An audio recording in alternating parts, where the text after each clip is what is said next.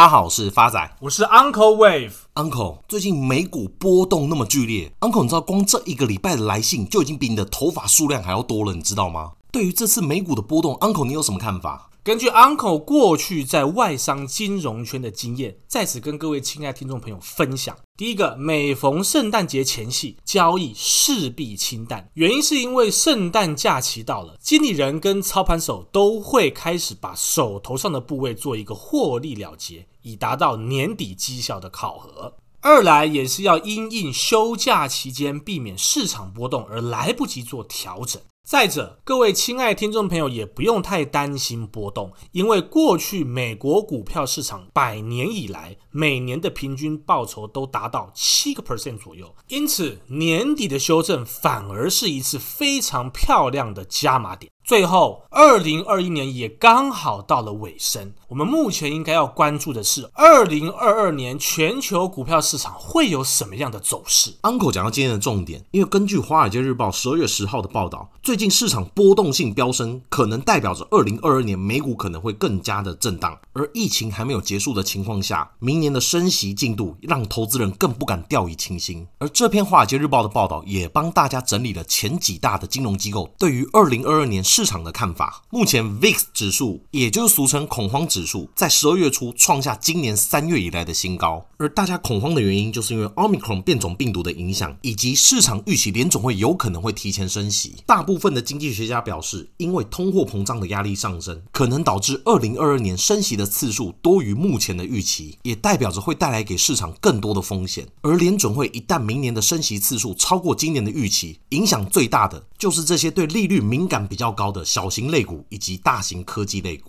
接着，我们就来看看这些大型金融机构如何看待明年市场的走势。首先是看法比较悲观的美国银行，美国银行的分析师对于明年 S&P 500的指数大概预期会落在四千六百点左右。他们的分析师认为，目前市场的走势跟两千年的网络泡沫有太多的相似之处，所以对于明年的看法相对没有那么乐观。再来是花旗集团的看法，花旗将二零二二年 S&P 500指数的目标价定在四千九百点。而花旗的分析师还特别表示，他在明年的周期当中最看好大型优质股以及股息增长股，最后是全球医疗健康概念股。他们认为利润的成长以及合理的估值，让医疗概念股具有吸引力。押注在医疗概念股的股票，可以在投资组合当中起到缓冲波动的效果。简而言之，可以借由医疗概念股来作为自己投资组合当中的避险标的。而巴克莱银行的看法低于花旗的看法，认为二零二二年 S M P 五百的目标价约莫落在四千八百点左右。他们的分析师认为，在二零二二年投资必须谨慎，因为明年的股市上升空间有限。他们认为，明年最大的问题会是供应链的困境，以及中国经济的硬着陆是明年最关键的风险。再来是看法比较乐观的三家金融机构，德国最大的德意志银行首席分析师认为，明年 S M P 500指数的目标价上看至五千点。他说，市场预计明年联准会最多升息三次，而首席分析师认为，联准会有可能提前到明年三月份就完成这个过程。但整体来讲，联准会在明年利率方面的立场仍旧宽松，甚至他大胆预期明年联准会只会升息一次，而不是三次。再来是 Uncle 最讨厌的摩根大通，摩根大通的分析师认为，明年 S&P 500的目标价约莫落在五千零五十点。而他们在上周三的报告指出，股市大部分的涨幅应该会在目前到二零二二年上半年的这段时间。他们觉得在这段期间内，来自货币跟财政政策的支持力量是最强劲的。该分析师也特别点名，他预期国际股票、新兴市场和周期性的产业表现会明显的出色。他认为，在美国升息的过程当中，对于纳斯达克等高估值的科技类股相对比较不利。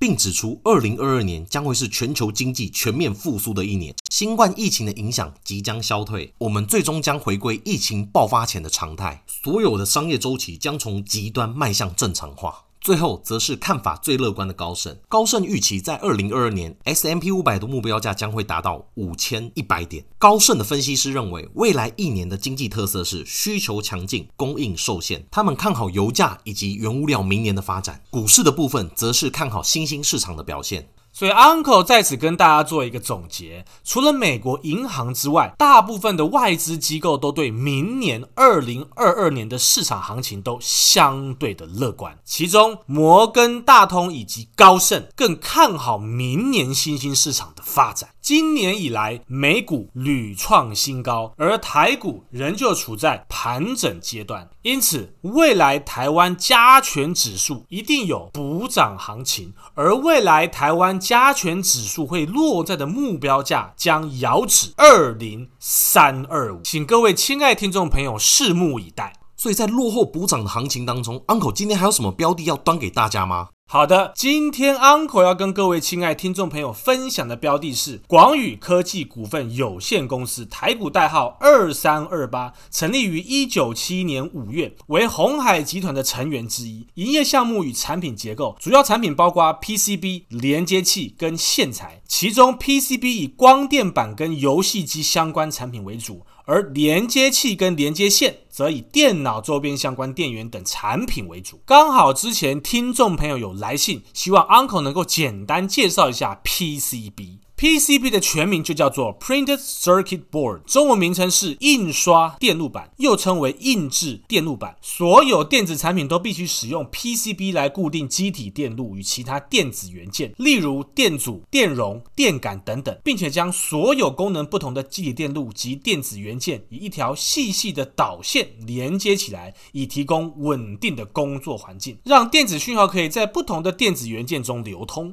发展用更直白的方式跟大家解释，就像乐高一样，我今天假如要组一座城堡，那我一定要有一个大的基板，才可以把小零件往上堆叠。而这个大的基板就是 PCB 的概念。广宇的产品营收比重为电子零组件六十七个 percent，消费性电子及电脑周边三十三个 percent。Uncle 看好广宇科技股份有限公司的因素有三：第一个，财务面，广宇十一月营收二十四点三六亿元，年增三十七点六三个 percent。值得一提的是，它在九月营收也高达二十八点一三亿元，冲单月历史新高，年增五十四点八个 percent，累计前三季营收高达一百六十九点一七亿元，年增十二点二个 percent，而第三季也来到两年单季的高点。Uncle 看好的第二个因素是基本面，广宇集团目前往车用市场冲刺。广宇被定位为车用相关专用线束的供应商，其中它的电动巴士、电动汽车高压线束是明年发展的重点。公司配合集团研发电池包线束、智能驾驶模组 PCB，渴望于明年开始出货。Uncle 不是，前面听众朋友才说听不懂 PCB 是什么，今天又多了什么专有名词？线束线束是什么东西？也要跟听众朋友解释一下啊。好的，线束又称为电缆组件，是运输信号或电力的电缆。或电线的零组件，常用于汽车跟电子零组件的相关器材。等等，Uncle，这样发展听起来不就电线吗？其实发展你要这样讲 也没错啦。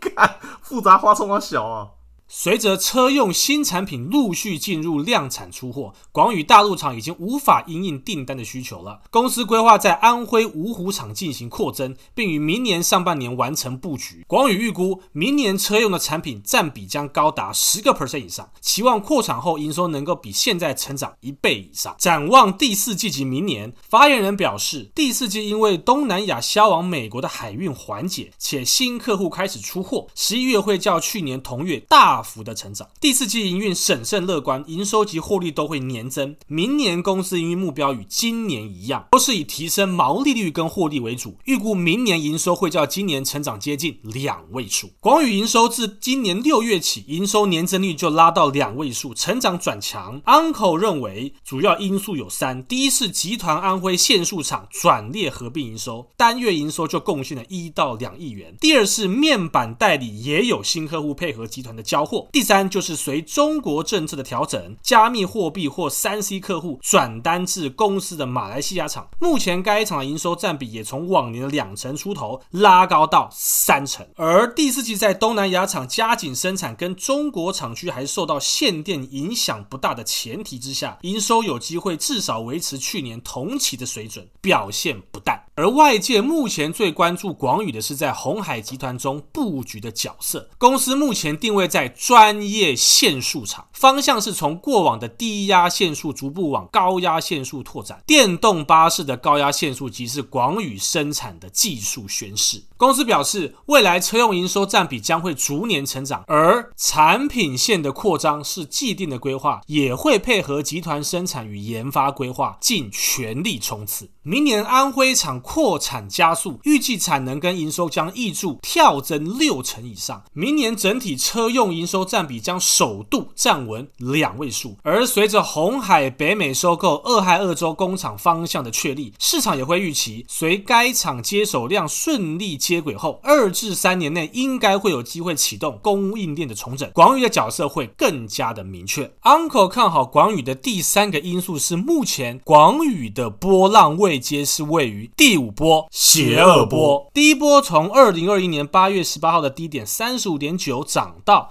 二零二一年八月二十六号的高点四十一点四，之后再回落到二零二一年十月五号的低点三十六点二，最后再涨到二零二一年十月十八号的高。点四十三点五五，最后再修正到二零二一年十一月二十九号的低点三六点八五。那么目前就是从三六点八五往上推升的邪恶第五波。那未来的目标价会落在哪儿呢？未来广宇科技股份有限公司会落在的目标价是在四十五点九。Uncle，那这样空间有多少？将近快。两成。接下来是回复听众朋友的时间。第一位是忠实粉丝小白的来信，Uncle 发仔，你们好。偶然听到我们的 Podcast，觉得很疗愈，每一集都在欢乐中听完，非常意犹未尽。想请教一下 Uncle，未来国剧的高点会在哪里？好的，忠实的粉丝小白，感谢您的来信，Uncle 帮您精准算过后，未来国剧会反弹到的目标价会落在五百五十四元，给您做个参考。下一位是台中暴走小吉的来信。亲爱的 Uncle 发仔，你们好！从淡如姐节目得知你们的频道后，就一直收听到现在。以前其实不太喜欢听这类型的理财节目，但是两位的幽默口吻以及浅显易懂的用语让我很喜欢，让我觉得原来我也可以听得懂，真的非常感谢你们。想请问一下 Uncle，利基店买在七十八块可以长期续报吗？感谢暴走小吉的来信，Uncle 也帮你做一个精算，未来。利基电会反弹到的目标价会落在八十二点三，给您做一个参考。下一位是听众朋友林志颖的来信，发仔 uncle 你们好，上个月不知道为什么听到你们的节目，结果一听就爱上，幽默风趣不无聊的股市分析，还能从中学到东西。目前每天都期待更新，每次都听到 uncle 希望大家可以多留言，想请问一下是以发邮件的方式，还是有哪一个平台可以留言？感谢听众朋友林志颖的来信。想当初，uncle 年轻的时候也被人说长得像林志颖。uncle，你要确定耶？你要确定不是关落音关到上辈子长的样子耶？算了，发仔，我们合作到今天为止好了。uncle 在此希望有 Apple 的听众朋友可以透过 APP 留言五星评论，而不是 Apple 的使用者也不必担心，您都可以来信询问。Uncle 会尽量满足大家的问题，不管来信或留言，Uncle 都会非常的开心。下一位是听众朋友支持支持支持啊的留言，终于收到了发财钱母啦，直接撒花，连我女儿都开心到手舞足蹈。想请问一下 Uncle，国际中象买在三十块有反弹价吗？Uncle 在此回复支持支持支持啊的留言，国际中象 Uncle 帮您算了一个反弹目标价，会落在三十点八元。给您做一个参考。另外，祝福发财、寿喜钱母，只要有留言或来信，都有机会得到哦。最后一位是听众朋友陈信宏的来信，Uncle 发仔，你们好，我是 follow 你们半年的小韭菜，真的很喜欢你们的互动。上次 Uncle 提到的全新已经跌到了一百四十块，不知道目标价会不会改变？另外想请教一下 Uncle，张元、大成钢以及允强后续的发展会如何？亲爱的陈信宏同学，全新的目标价。一百八十七块不变，而您提及的三档股票，Uncle 认为只有大成钢可以抢个反弹。那未来大成钢的目标价会落在五十七元，给您做个参考。本周的最后，一样会抽出五位祝福发财、寿喜钱母的幸运听众，欢迎大家多多留言以及来信，谢谢大家。我是发仔，我是 Uncle Wave，我们下次见。